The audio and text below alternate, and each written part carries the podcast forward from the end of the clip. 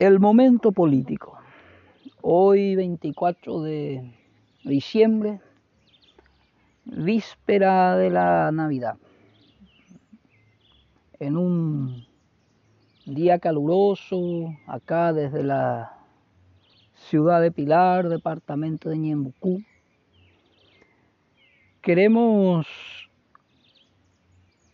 a, a través de este espacio, como siempre, analizar y debatir la situación política, económica, social, ambiental de nuestro país, contribuir a la reflexión y por sobre todas las cosas intentar colocar un aporte político a fin de ir construyendo la base de las, para una articulación de ideas y pensamientos que nos permita a mediano a largo plazo articular un proyecto político que sea capaz de cambiar la triste y trágica realidad de nuestro pueblo. Estamos en un tiempo no muy fácil para nuestro país, en un momento en el cual hemos atravesado una profundización en la crisis económica y que la pandemia no ha hecho otra cosa que destapar esa profunda crisis que viene soportando nuestro país a lo largo de estos últimos tiempos. Y por qué no hoy pensar y reflexionar en un día en la cual estamos esperando y recordando el nacimiento de uno de los seres humanos que ha tenido un protagonismo enorme en la historia de la humanidad. Aquel hijo de artesano y carpintero que se destacó por su inteligencia, por su humanismo, por su sentido de justicia y que se puso al lado de los trabajadores, de los campesinos, de los excluidos, de los explotados. Queremos intentar hacer una evaluación política de lo que ha sido el, desarrollo de la economía y de la política en este 2000 2020. Y en primer lugar tenemos que decir que el modelo dominante en el Paraguay, el agronegocio, el capital financiero, la nar el narcotráfico, el tráfico de todo tipo, no ha tenido mayores inconvenientes. Al contrario,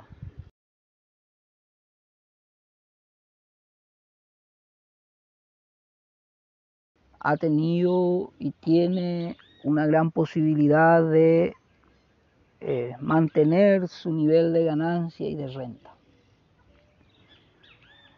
Porque de hecho este modelo es un modelo que se basa en la explotación de nuestros recursos naturales, en la destrucción del medio ambiente, en la explotación y expulsión de las comunidades campesinas e indígenas un sistema financiero basado en la usura eh, y, que no ha, y que no tiene ninguna carga, como sí lo tiene el trabajador, el obrero, el campesino.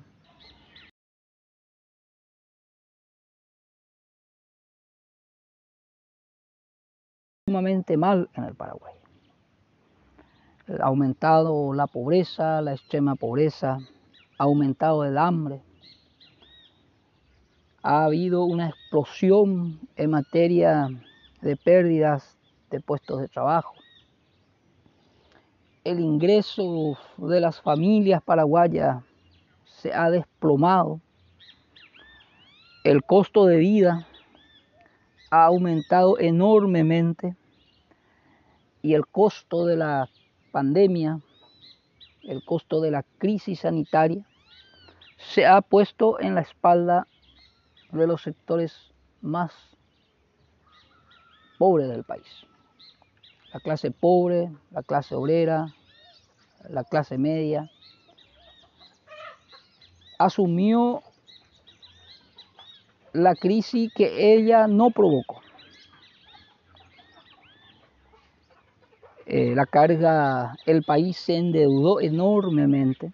Estamos en un periodo de aumento acelerado de la, del endeudamiento del Estado. Estamos atravesando un proceso en el cual la presión tributaria recae sobre los más pobres y la clase rica, la clase poderosa, en este momento no paga impuestos como no han pagado nunca.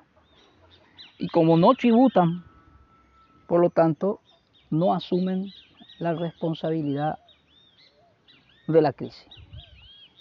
Es por eso que tenemos una clase dominante, privilegiada, protegida por el Estado, por el gobierno de Mario Audo Benítez, y la política del gobierno se centró en el aumento, en, el incremento de la deuda pública. La deuda es pública, pero los beneficios que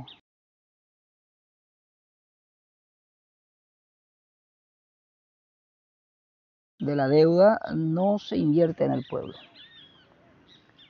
Hemos estado casi cuatro meses del año desde que comenzó la pandemia en una cuarentena rígida con el objetivo de mejorar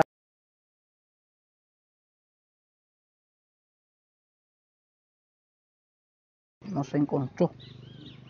El sistema de salud no ha tenido una mejoría sustancial la cual cualquier incremento en la en el contagio de la población, la población seguirá estando más vulnerable o igual de vulnerable desde que comenzó la pandemia.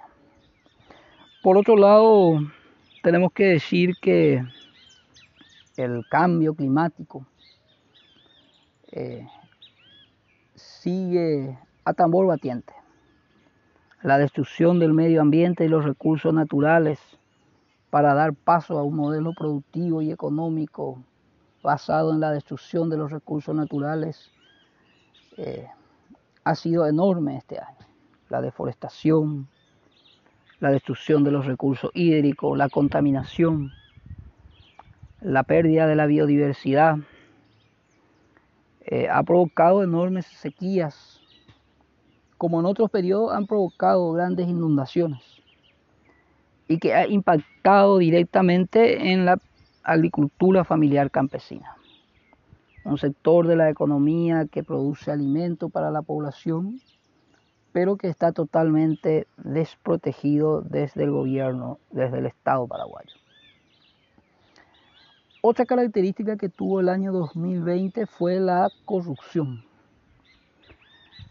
ni en época no, no de pandemia se ha denunciado tanto escándalo de corrupción como en este periodo del gobierno de Mario Audo Benítez.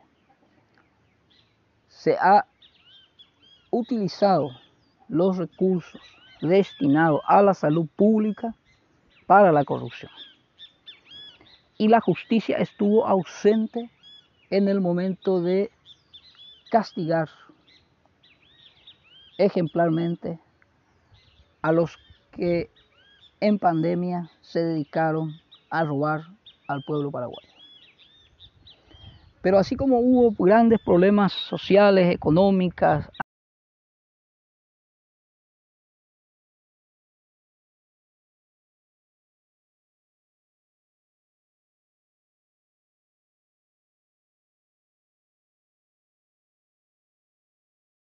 de los hechos que avergüenzan al Paraguay, porque es una situación vergonzosa ver cómo se endeuda al país, se empobrece a la gente, se profundiza el hambre y hay agentes del gobierno con impunidad que han dedicado su tiempo a apropiarse de los bienes públicos.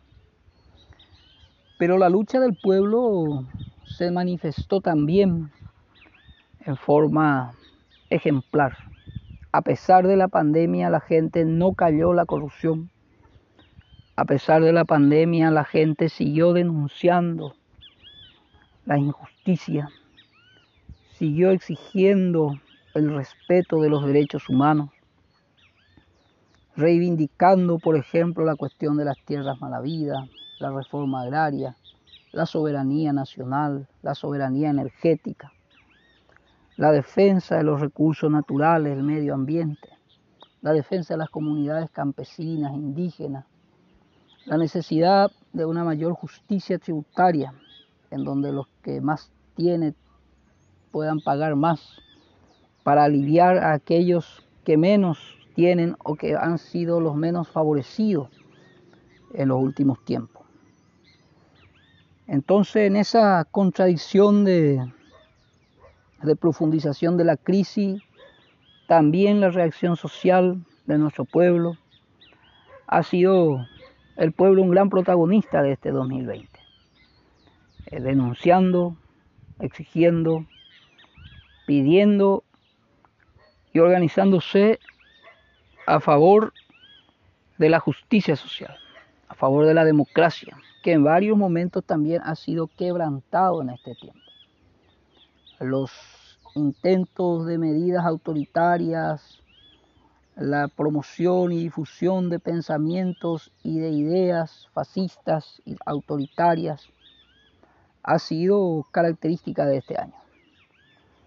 La mafia mantiene su poder y su dominación sobre los poderes del Estado, controla gran parte de los partidos políticos tradicionales, pero a pesar de esa, de esa hegemonía mafiosa en la política, también se ha destacado grupos políticos quienes en todo momento han estado al lado de la gente, al lado de los trabajadores, al lado de la lucha, apoyando e impulsando eh, para que el pueblo se movilice. De hecho, siempre lo hemos afirmado y sostenido.